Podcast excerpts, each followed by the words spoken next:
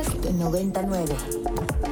De los anfiteatros griegos a los luminosos escenarios de Broadway. Vamos tras bambalinas. Esta es la tercera llamada. Comenzamos. Ibero 90.9 presenta Inspiria en escena. La agenda de teatro, danza y ópera. Se abre el telón. Inspiria en escena.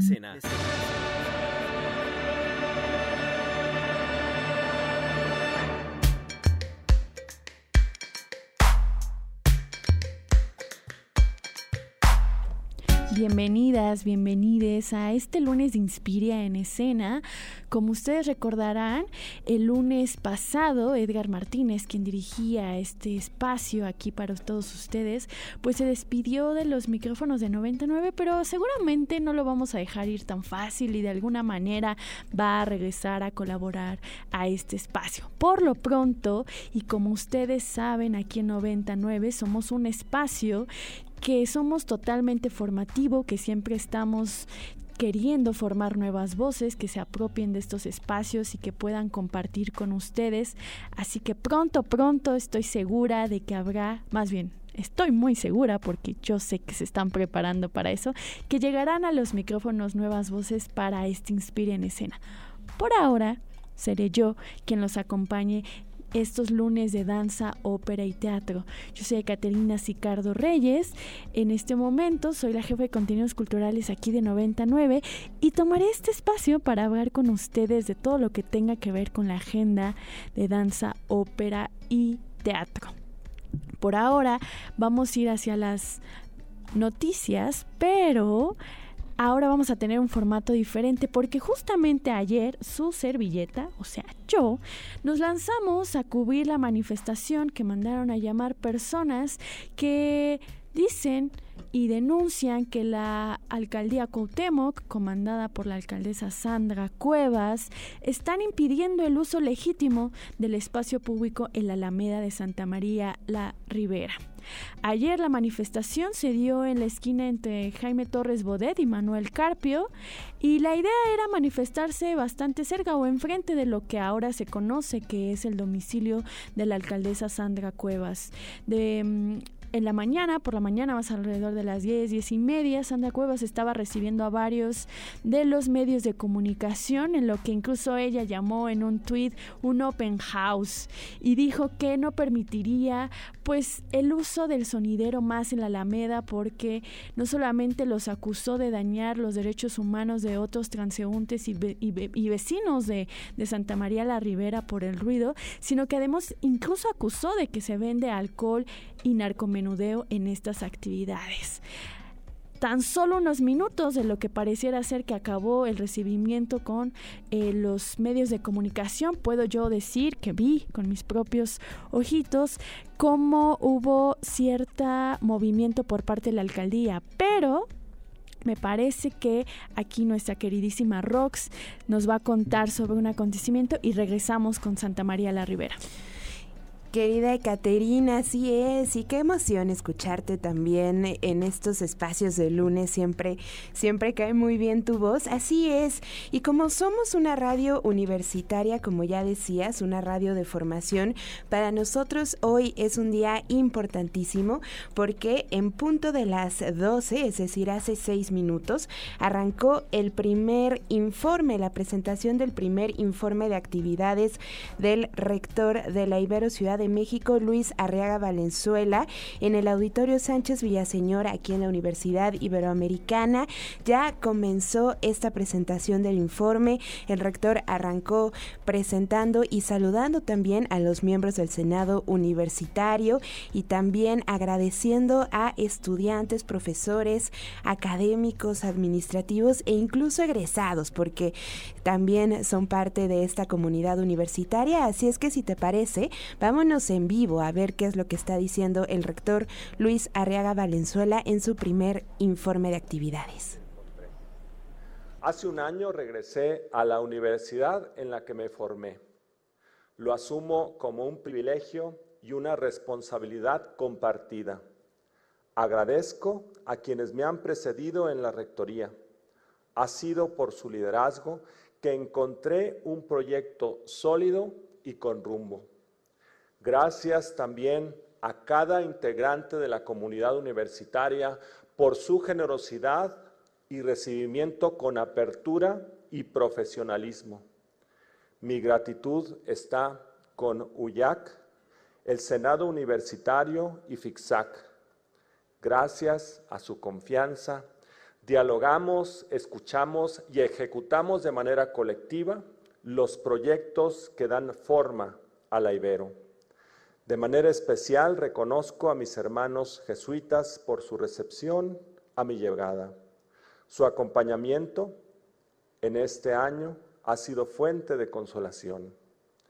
Es por el esfuerzo compartido que nuestra universidad se distingue por su alto nivel académico, por la generación de conocimiento y por su compromiso e incidencia social.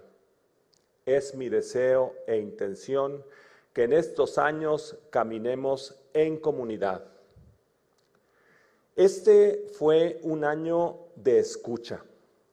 Dialogué con la mayoría de los departamentos, centros e institutos académicos. Durante los encuentros reconocí una comunidad dinámica y plural que comparte y construye identidad alrededor de los valores de la Ibero.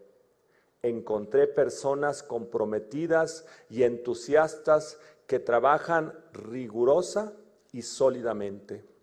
Identifiqué también áreas de oportunidad para asegurar la calidad y la innovación pues, Caterina, esas son algunas de las palabras de nuestro rector, el rector de la Universidad Iberoamericana Ciudad de México, el doctor Luis Arriaga Valenzuela. Ustedes pueden estar pendientes de todo lo que diga y de este primer informe en las redes sociales oficiales de la Universidad Iberoamericana, incluso también en YouTube y por supuesto, Caterina, en punto de la una de, de la tarde les estaremos dando todos los detalles en Tengo otros datos. Así es, pues querida Rox, te escuchamos a la una de la tarde para que nos cuentes el resto de lo que seguramente cosas muy importantes nos querrá y nos estará anunciando el rector de la Universidad Iberoamericana, la Casa de Ibero 90.9.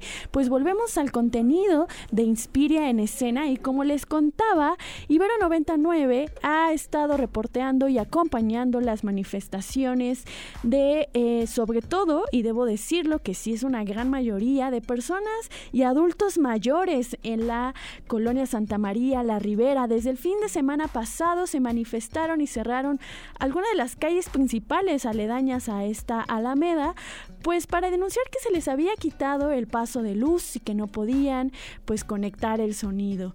Ayer por la por, por, la mañana, disculpen, como les venía contando, después de unos minutos de que la alcaldesa Sandra Cuevas había recibido a los medios de comunicación en esto, a lo que ella mismo dijo en un tweet Open House, y había eh, denunciado que en estos espacios se vende alcohol e incluso hay narcomenudeo.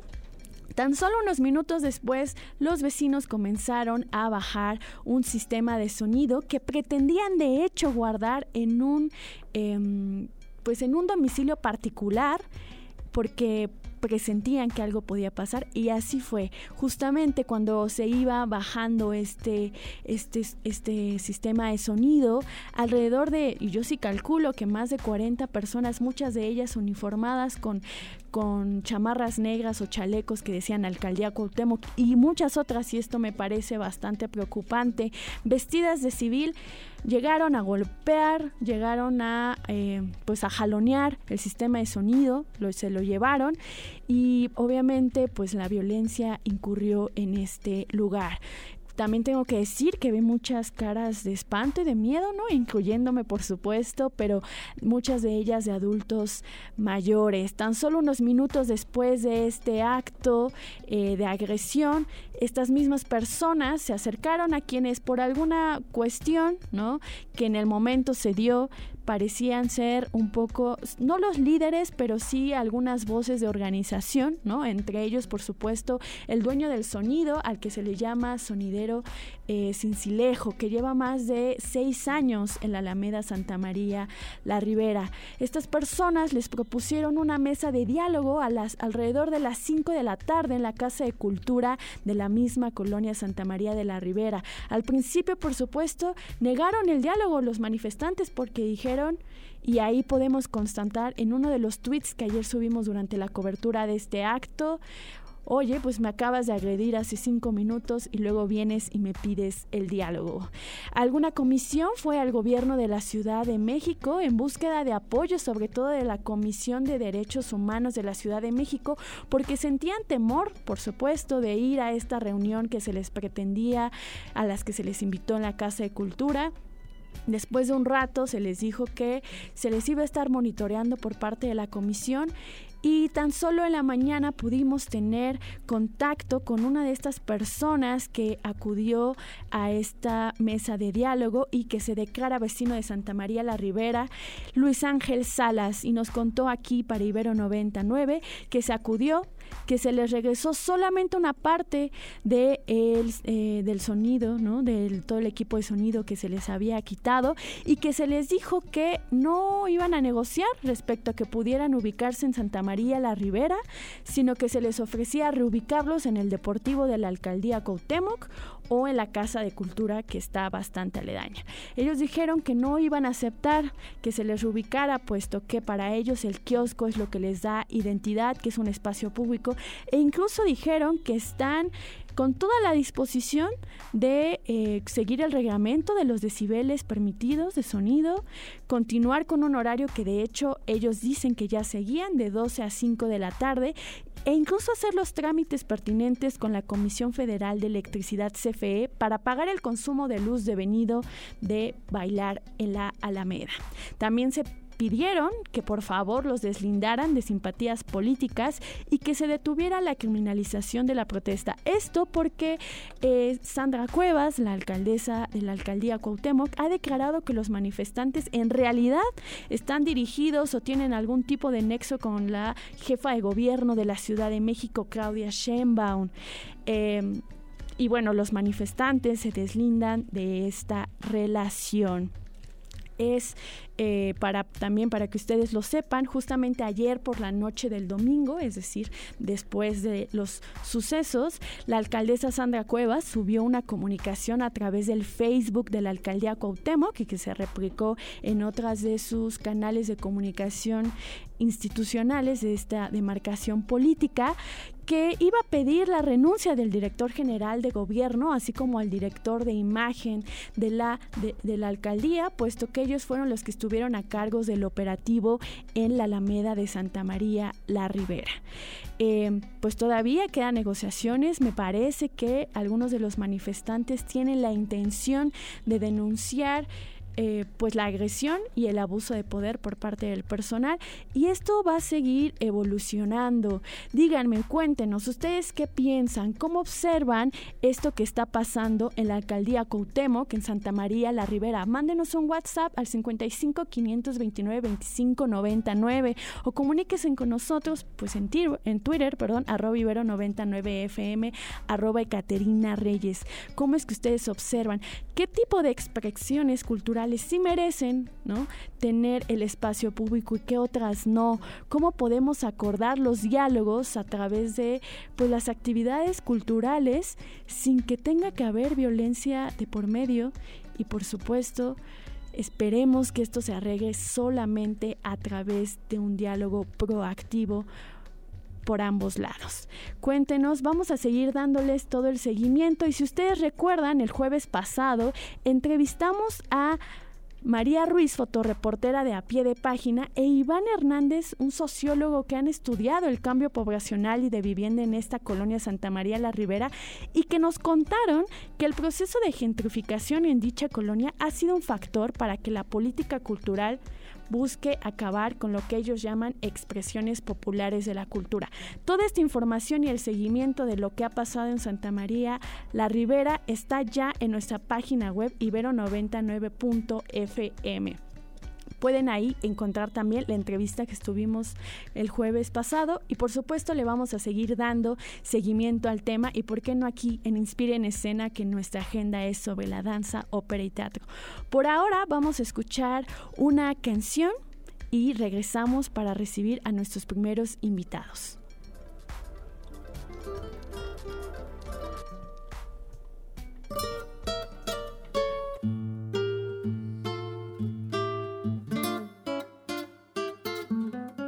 A la medida de mi ansia imagino tu esencia. Así nos lo dice Giovanna Lala Núñez, cantautora peruana. Y esto que acabamos de escuchar es Selva Negra de su álbum Rosa de 2014, justamente hablando de expresiones de manifestación popular. Esta cantautora peruana hace está muy muy activa respecto a lo que está sucediendo allá en el Perú y me llamó mucho la atención que una de sus formas de manifestarse fue justamente darnos cuenta de que el algoritmo no es para nada neutral y subió un video al que le llamó un video de protesta a Esteric porque se dio cuenta que cuando subía los videos de protestas peruanas Instagram se los bajaba y cuando subió un video, ya saben, como con estos colorcitos, con paisajes, pero con frases que justamente hablaban de la represión que ella estaba denunciando por parte del gobierno peruano, no se lo bajaban, ¿no? Entonces, bueno, por ahí una de mis cantautoras favoritas, la verdad. Y bueno, ya nos está saludando aquí Edgar Martínez y ya me dijo que me encarga mucho el Inspire en escena. Pues yo no quiero poder darle su encanto, pero aquí le vamos a estar dando un rato. Y ya está con nosotros nuestros invitados. Está David Gaitán, dramaturgo, y escritor y director, ¿no? Y Fernando Bonilla, que también sabemos que es dramaturgo y escritor, pero en este caso está actuando en esta obra llamada El lugar de la sombra y la brisa. David, Fernando, bienvenidos a Inspire en Escena. Hola, ¿qué tal? Buenas tardes.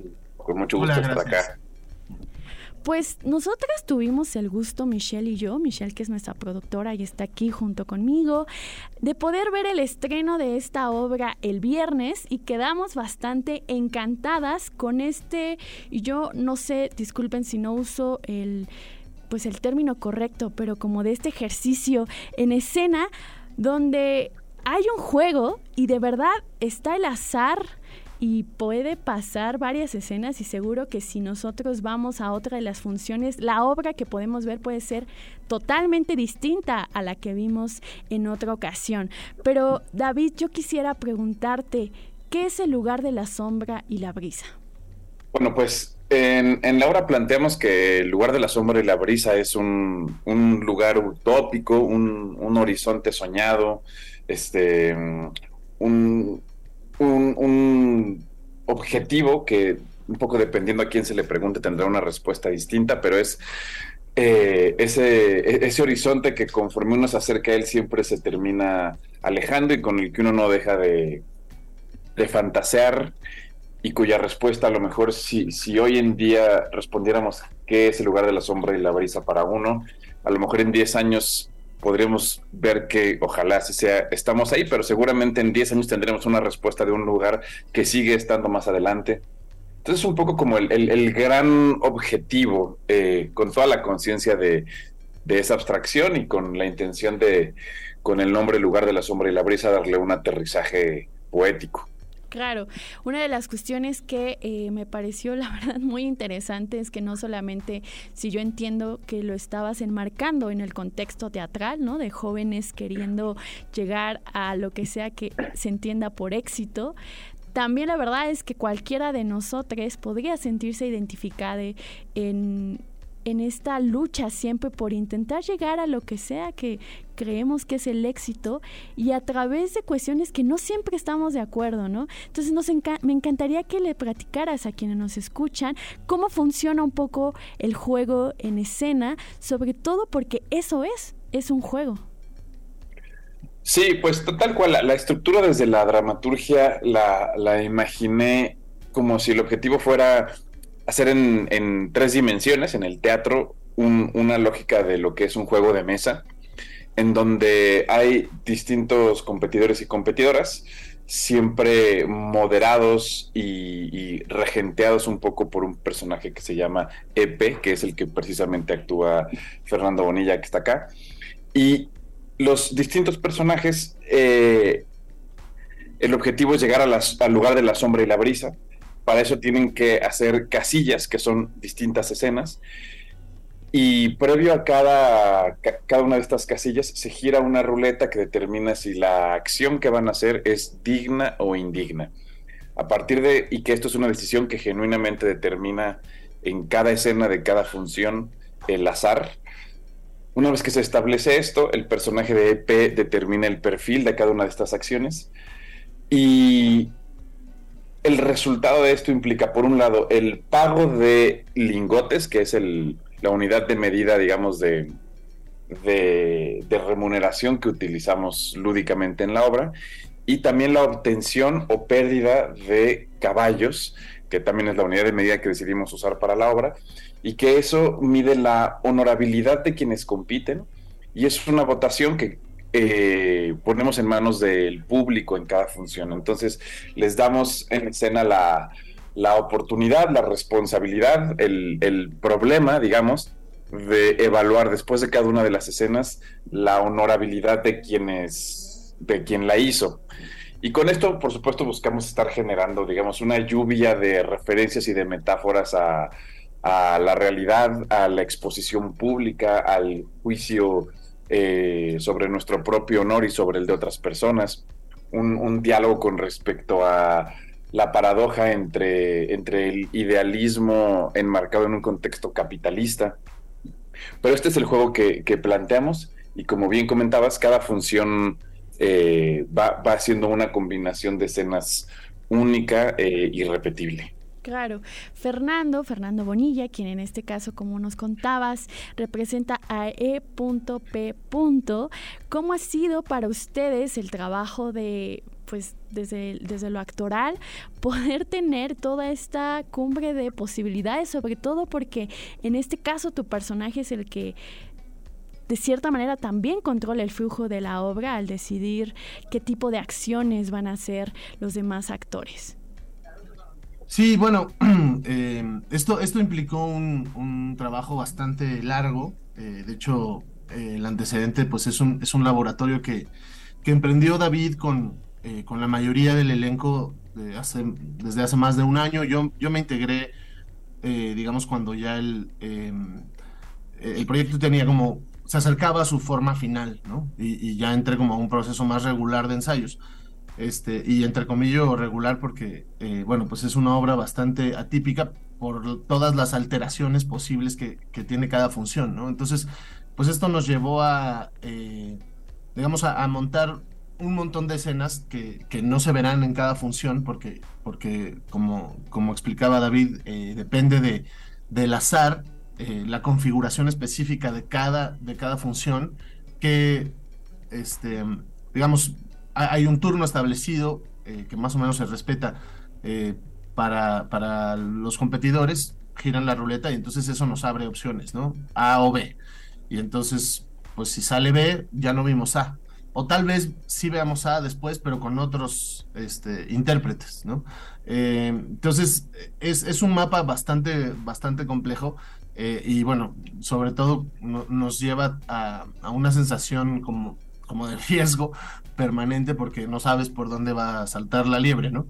Em, eh, lo cual, bueno, pues hace que, sea muy exigente, pero, pero también muy, muy divertido. Y bueno, eh, mi personaje eh, empieza un poco siendo un, árbitro, ¿no? Él verbaliza que es un, pues eso, que parte de un lugar ingrato en el que solo ve de fuera las cosas, ¿no? Pero, pero muy pronto vamos viendo que, que, no, que es bastante eh, invasivo eh, y, le toca jugar de distintas maneras eh, en, en, diversas escenas, ¿no? Entonces, este, creo que también es, es interesante cómo, cómo, los roles que se plantean, ¿no? Como esta competencia, los roles de los competidores, el, el, el rol del juez o del conductor y el propio rol del público al, al votar, se van complejizando y se van haciendo, eh, pues, eh, pues más relativos en sus, en sus funciones, eh, este, que, que, se, que se van este, agudizando, ¿no?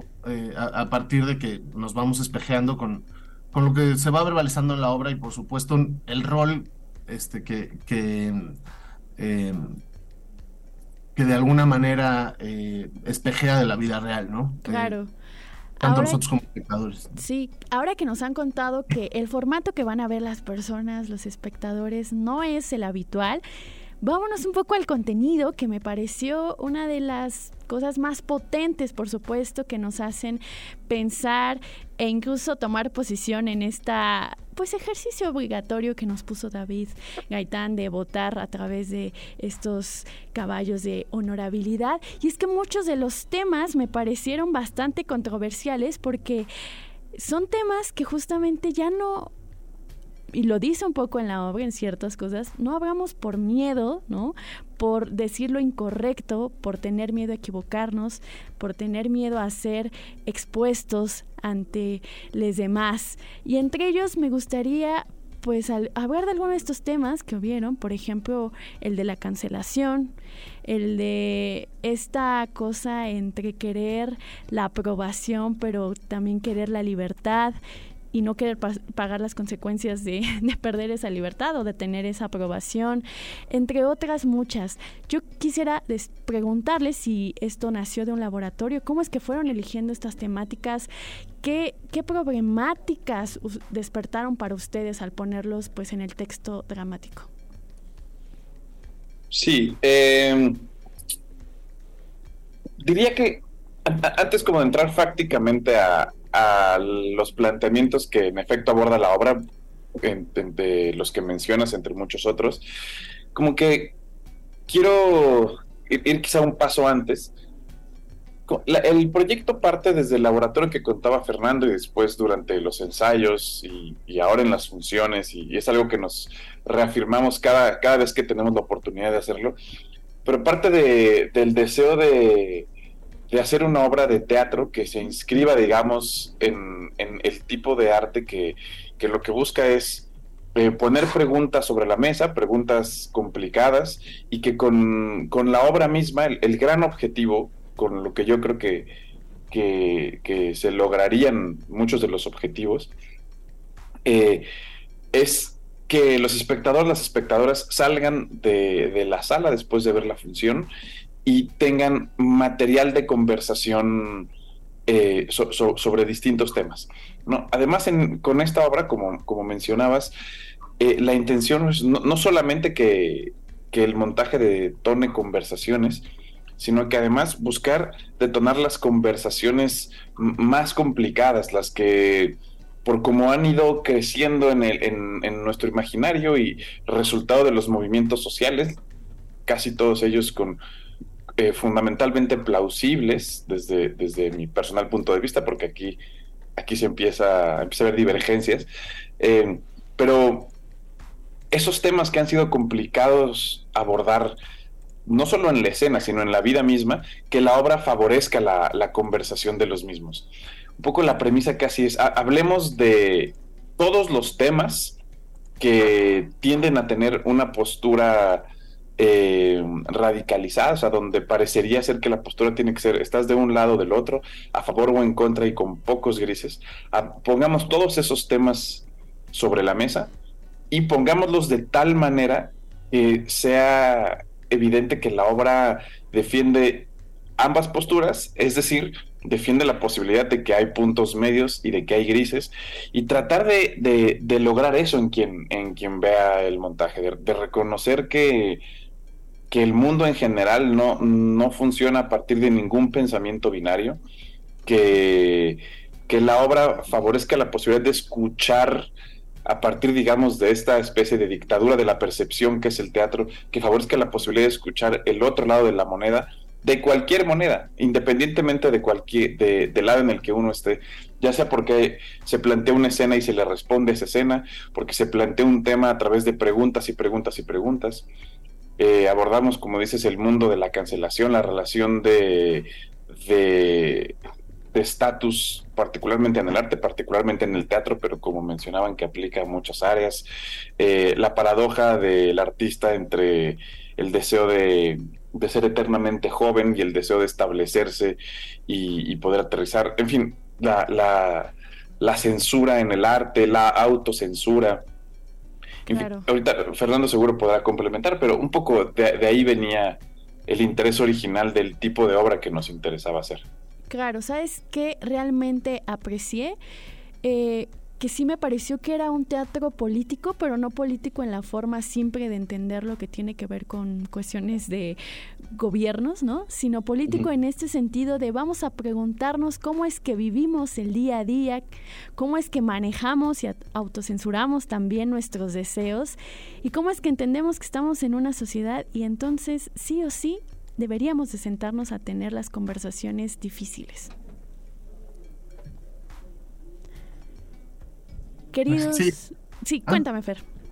Ah, no, no, nada. Este, poco abonando a lo que dicen, este, es un, es un grupo bastante eh, heterogéneo eh, y, justo estoy de acuerdo con, lo que tú eh, acabas de decir. Yo Ah, yo creo que todo el teatro es político, a diferencia de, un compañero que, dijo que no en una reunión pasada, lo cual eh, evidencia como la, riqueza de pensamiento al interior del grupo. Eh, pero, pero bueno, a, mí lo que, lo, que, lo que me resulta eh, particularmente interesante es que, bueno, creo que todo el teatro es político, porque todo acto público y social es, es, político, este, pero, pero no es un teatro panfletario, ¿no?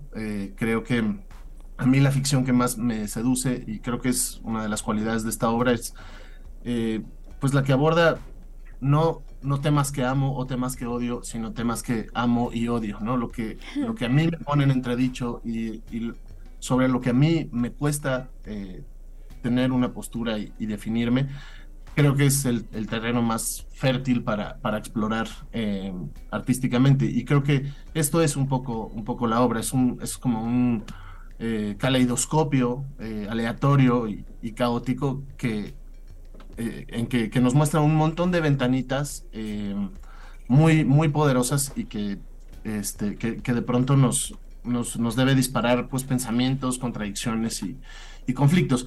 y que, bueno, creo que es importante señalar que, pues de pronto como actor te, dentro de esta propia obra, pues te toca verbalizar cosas con las que estás de acuerdo y cosas con las que no estás de acuerdo, ¿no? Claro. Pero, pero la totalidad del cuerpo, eh, pues, de, esta pieza pretende, eh, pues nada, abonar a esta complejidad de pensamiento y, y a que la discusión siga y siga y siga. Claro, pues aquí siempre aplaudiremos que la ficción sea espacio de discusión, de posibilidad. Queridos, pues muchísimas gracias por acompañarnos en Inspira en Escena. Hablamos con David Gaitán, director y dramaturgo de El lugar de la sombra y la brisa, y con Fernando Bonilla, que en esta ocasión es actor de E.P. para esta misma puesta en escena. Recordemos que van a estar pues desde el 16 de febrero, ¿no? Hasta el 19 de marzo, jueves y viernes a las 8, sábados a las 7, domingos a las 6 de la tarde, en el Foro de las Artes, en el Centro Nacional de las Artes, ahí por el sur de la ciudad. Queridos, muchísimas gracias por acompañarnos. Gracias, gracias a ustedes por la invitación. Solo una nota de 10 segundos, decir que los precios son particularmente accesibles en el Centro Nacional de las Artes, además de que están todos los descuentos habituales, y que la obra, si bien tiene esta pretensión alta discursiva, nuestra gran estrategia, y que descansa en muy buena medida en los hombros de, Fernando, es hacerlo a través de un ejercicio hiperlúdico y totalmente lubricado con, humor, que sentimos que, termina por ser el vehículo óptimo para detonar pensamientos altos tengo que decir que confirmo lo que acabas de decir y que no solamente fue incómodo en muchas ocasiones, pero también fue muy chistoso en muchas ocasiones. Nos las pasamos bastante bien. Pues muchísimas gracias por acompañarnos. Nosotros vamos al corte de medio programa y volvemos a Inspire en Escena. Yo soy Caterina Sicardo Reyes desde Ibero 90.9.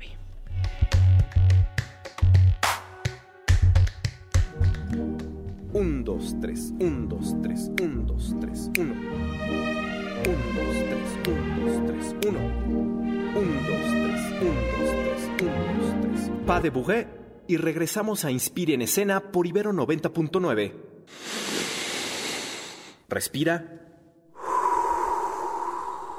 Sube al escenario. Y rómpete una pierna. La función debe continuar. Regresamos a Inspire en escena por Ibero 90.9.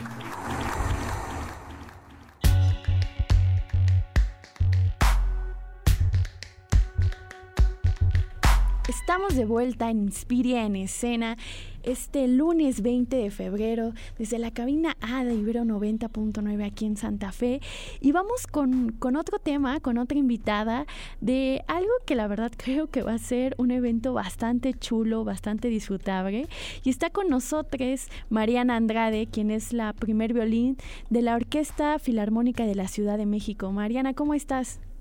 Hola, muy buenas tardes. Muy bien, muchas gracias. Un gusto. Pues antes que nada, qué honor tener a la primer violín de esta orquesta. Cuéntanos que están próximos a hacer un homenaje a dos de los más grandes compositores italianos de música para cine, Ennio Morricone y Nino Rota. Sí, vamos a hacer un cine concierto el próximo 25 de febrero, el sábado, en la sala Olin Lee que es un super concierto que la verdad es la primera vez que la Filarmónica lo hace en, en la sala, un concierto de cine. Nunca habíamos hecho un concierto con una pantalla ahí y eh, en el concierto se va a transmitir las escenas de las películas que vamos a estar tocando.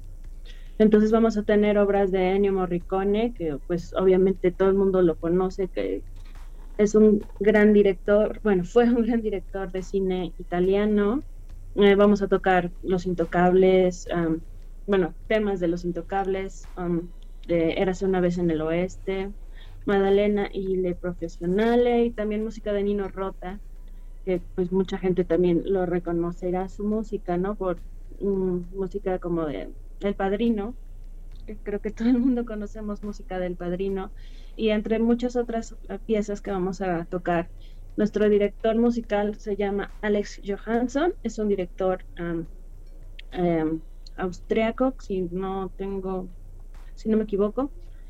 Y él hace los arreglos y se dedica como a hacer todos estos tipos de conciertos alrededor del mundo. Y entonces estamos muy emocionados porque va a ser un gran, gran concierto. Cuéntanos, Mariana, ¿Cómo ha sido para ustedes eh, acercarse a esta música para cine, ¿no? Tocar ahí con, la pantalla, como tú nos cuentas. ¿Qué, ¿Qué, has descubierto de este ejercicio que ha sido diferente para ti? Pues es otra forma de tocar, porque tenemos que estar como al pendiente de la imagen, al pendiente, o sea, la música tiene que ir junto con la imagen, es como, no es lo mismo que estar tocando en la orquesta y vamos como todos juntos, pero con el director nada más como él quiera, pero él tiene que estar eh, juntando música con video y es un poco distinto, pero aún así súper disfrutable. Yo creo que al público le va a encantar escuchar este concierto. ¿Sabes qué? Pensaba en que esta experiencia puede ser tal vez lo más cercano que tengamos a estos primeros años cinematográficos, ¿no? Donde no había sonido en las películas y entonces todo era musicalizado en vivo, ¿no? Y yo creo que debe ser una experiencia la verdad bastante sublime, ¿no? Además, toda una orquesta tener ahí para ver estas escenas de película. Y yo te quería preguntar, digamos, ¿cuántos años llevas en la Orquesta Filarmónica de la Ciudad de México y qué, qué tipo de repertorios también son tus favoritos? Porque además de este concierto, pues hacen muchas otras cosas más. Cuéntanos. Sí, bueno, yo llevo 17 años en la Filarmónica de la Ciudad de México. Yo soy violinista de la sección de violines primeros. Y pues sí, ya tengo un ratote en la orquesta y tocamos de todo tipo de repertorio. Mm, básicamente nos basamos en repertorio de música clásica, pero em, pues podemos tocar, así como ahorita que es un concierto mucho más em, ameno para el público, digamos que no está tan acostumbrado a la música clásica. También hacemos conciertos infantiles, también realizamos conciertos de música mexicana y de distintos tipos de, de, repertorio orquestal. Qué increíble. Pues la verdad creo que es una oportunidad que no pueden dejar pasar y que la verdad creo que va a ser una experiencia muy, muy chula. Querida Mariana Andrade, quien es primera violín de la Orquesta Filarmónica de la Ciudad de México, recuérdanos cuándo va a ser este concierto y cómo podemos enterarnos de todos los detalles. El concierto se va a realizar este sábado 25 de febrero a las 6 de la tarde en la sala Olin Jolisli, el conjunto cultural eh, claro, perdón. Y los detalles los pueden encontrar en la página de la Secretaría de Cultura de la Ciudad de México y en la página de la Orquesta Filarmónica de la Ciudad de México pues les invitamos a no perderse a esta experiencia tan chula que tienen oportunidad este sábado 25 de febrero. Y saben qué, muchísimas gracias antes que nada Mariana por acompañarnos, por estar aquí y contarnos de este concierto. Y saben que no solamente eso va a pasar el 25 de febrero.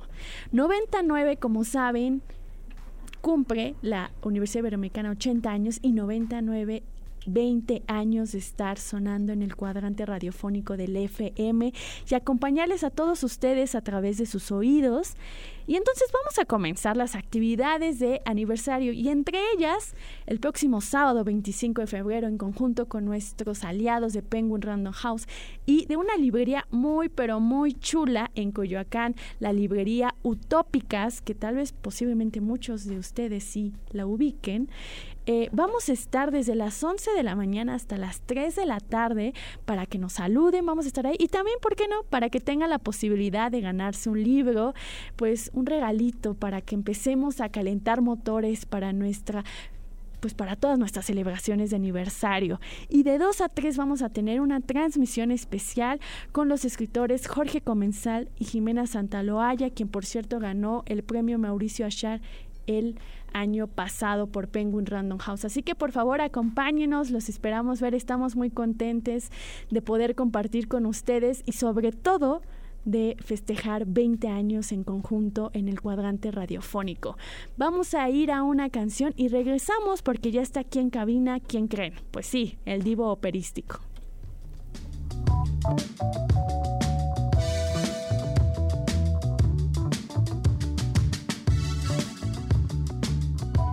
Esto fue Prince de Sei Shushi y recordemos que pues este es su álbum debut y que además fue extracto de la semana durante su lanzamiento el pasado mes de octubre, por supuesto aquí en Ibero 90.9. Yo soy Ekaterina Sicardo Reyes, continuamos en el Inspiria en escena. Y solamente como para retomar el tema que nos atañó en la primera parte de este Inspiria en escena lunes 20 de febrero, pues Volcana, lugar común, es una librería en Manuel Carpio 117, justamente en la esquina en la que ayer se manifestaron eh, los bailarines en Santa María la Ribera. Y actualmente, es decir, en estos momentos y ayer alrededor pues no sé, de las 8 o 9 de la noche, tal vez sacaron un comunicado urgente en el que decían que pues la alcaldía Cuauhtémoc les puso una revisión obligatoria el día de hoy a las 11 de la mañana. Estaremos al pendiente de cómo evoluciona esto. Y ellos dicen que eh, lo, leen como una represión porque ayer justamente, y si se acuerdan lo que les contaba, los músicos que apoyaron esta manifestación, eh, digamos, se resguardaron en este lugar, en esta esquina, y tocaron desde ahí. Entonces, pues esta librería independiente y Centro Social, como así se nombran, Volcana Lugar Común, está denunciando pues represión a través de la alcaldía Cuauhtémoc por haber apoyado a las manifestaciones. Vamos a seguirle dando seguimiento al tema y díganos ustedes qué piensan. Yo creo que de verdad, de plano no podemos separar que el arte es político, ¿verdad? Divo operístico. Claramente, ¿cómo está Seca? Hola a todas, todos, todos, ¿cómo están? El día de hoy tengo un tema no tan político, evidentemente. se vale, también hay que descansar a ratos, por favor. Entonces, a ver, vamos a empezar con un pequeño trabalenguas y vamos a hablar de objetos, afectos y efectos en la ópera. Y traigo a colación una ópera que en particular es mi ópera favorita o, mi, o una de mis óperas favoritas y es La Bohème de Puccini. Y evidentemente cuando pensamos en ópera, pensamos en canto, pensamos en orquesta, pensamos en música, pensamos en fragmentos musicales. Pero ¿qué crees que pasa con los objetos en la ópera? ¿Qué importancia crees que tengan los objetos en la ópera? Mira, yo no podría decir en la ópera, la verdad. Ese es tu campo de conocimiento, amigo. Pero sí creo que todos los objetos son esta relación afectiva, ¿no? Y afectiva no necesariamente tiene que ser amor, ¿no? Pero también hay una disposición de deseo, de necesidad, y a veces se confunde la necesidad y el deseo, ciertamente, y más en el pues sistema capitalista en el que vivimos, ¿verdad? Entonces, yo plantearía por ahí tal vez mi primera averiguación, pero te voy a dejar el resto. Por ahí vamos, por ahí vamos, y justamente, a ver, existe una ópera, existe una ópera que es La Bohème de Puccini. Básicamente la historia es cuatro amigos bohemios que se la pasan bomba en París a finales del siglo XIX. Bomba. Bomba, claramente, ahí, bien felices los cuatro como la canción. Evidentemente, eh, el círculo genera a partir del amor romántico. El pintor Rodolfo se enamora de Mimi. Pero ¿cómo sucede este enamoramiento? Mimi llega al apartamento de Rodolfo porque se le apagó la vela. Una vela que lleva subiendo en su departamento empezamos aquí con una connotación completamente eh, un poco sexual sobre esta vela que es una apagación, pero bueno. Y llega al departamento de Rodolfo y le dice, se me apagó mi vela, ¿me puedes ayudar? Y claramente Rodolfo, nuestro amable caballero, le prende la vela. Pero en el momento en el que está en el departamento de Rodolfo, pierde su llave. Y evidentemente en ese momento la llave viene a simbolizar lo que es el amor. En tanto que Rodolfo encuentra la llave del departamento de Mimi y se le entrega. Pero esa entrega sucede después de que tuvieron su encuentro, su dio de amor, en el que se enamoraron y fueron felices eternamente. Entonces tenemos dos objetos aquí que generan ciertas vinculaciones simbólicas en torno a lo que son las relaciones de amor romántico, ¿no? Por una parte la vela, que es como la llama de tu corazón, que en, algún, que en algún momento se apagó, pero en cuanto llegó Violeta al departamento de Rodolfo, su amante, vuelve a encenderse. Eso por una parte. Y por otra parte, la llave. La llave como justamente este amor o este, esta llave de tu corazón que vas a entregarle a tu amado. Entonces, bueno, tenemos dos objetos para empezar aquí en la ópera. Y conforme se desarrolla, ya cuando son este, novios, son bien felices, eh, la ópera se desarrolla en un ambiente, digamos, navideño, entonces se van a celebrar a un café. Y en este café, Rodolfo le entrega a, a Mimi una cofieta rosa, una cofia de color rosa para que aderece su bello cabello. Entonces se genera un primer vínculo entre esta cofia como el símbolo de su amor, como esta unión. Ya no es una vela que se apaga, ya no es una llave, sino es una cofia que adereza tu cabello y a partir de la cual te va, me vas a recordar, ¿no? O sea, en este vínculo de siempre tenemos un objeto, o al menos algunas veces hemos tenido un objeto que nos recuerda a nuestro amada, amado, amada, y no sé si te ha pasado, que se convierte en una suerte de símbolo. Sí me ha pasado, pero no quiero decir cómo me ha pasado. Ah, claramente, aquí no se cuenta esa chisma, pero justamente esa vinculación en la que un objeto viene a significar tu relación.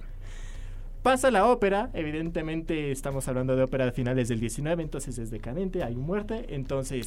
Todos se mueren. Exactamente, entonces Mimi se enferma y es súper importante el, el último acto de la ópera porque justamente Mimi empieza a tener una suerte de gripa y tiene mucho frío. Tiene mucho frío y entonces necesita otro objeto y es un manguito, ¿no? Para calentar sus manos, porque justamente en el primer acto hay un área cuando se encuentran y que le dice Rodolfo a Mimi, qué gelida manina, qué manos tan frías tienes, déjame calentártelas. Evidentemente que claramente, pero se regresa al final de la ópera y ya tiene las, las manos frías. ¿Por qué? Porque pues ya es moribunda nuestra pobre Mimi. Entonces, ¿qué aparece? Un nuevo objeto. El manguito que te va a consolar, que te va a abrigar, que te va a llevar hasta cierto punto a tener una muerte más linda hasta cierto punto porque regresas a tu amor, regresas al cobijo y tus manos las pones sobre tu pecho y te calientas el alma de nuevo. Y justamente en esta, en esta parte de la ópera hay un momento súper significativo en el que uno de estos cuatro amigos que se la pasaban bomba en la bohemia de finales del 19 y es un filósofo, y es Colin, y le entrega un abrigo.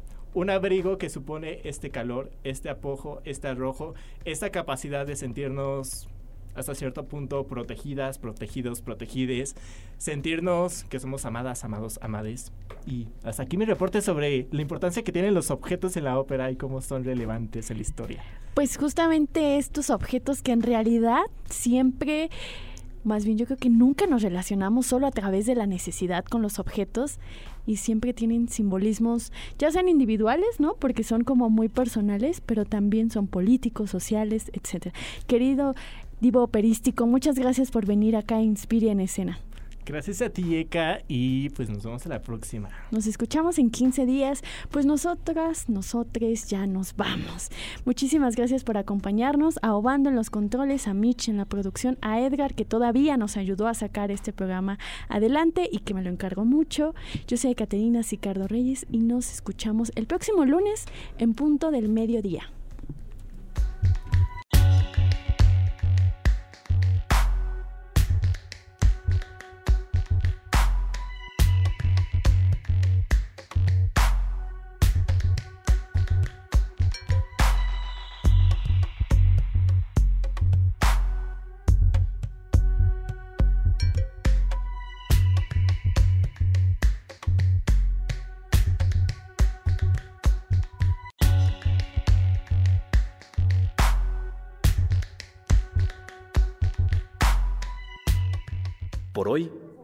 La función ha llegado a su fin.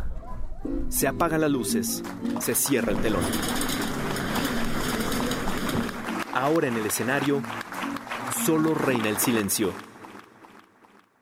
O al menos hasta la próxima función de Inspiria en escena por Ibero 90.9. contenidos como este, descarga nuestra aplicación disponible para Android y iOS o visita ibero909.fm.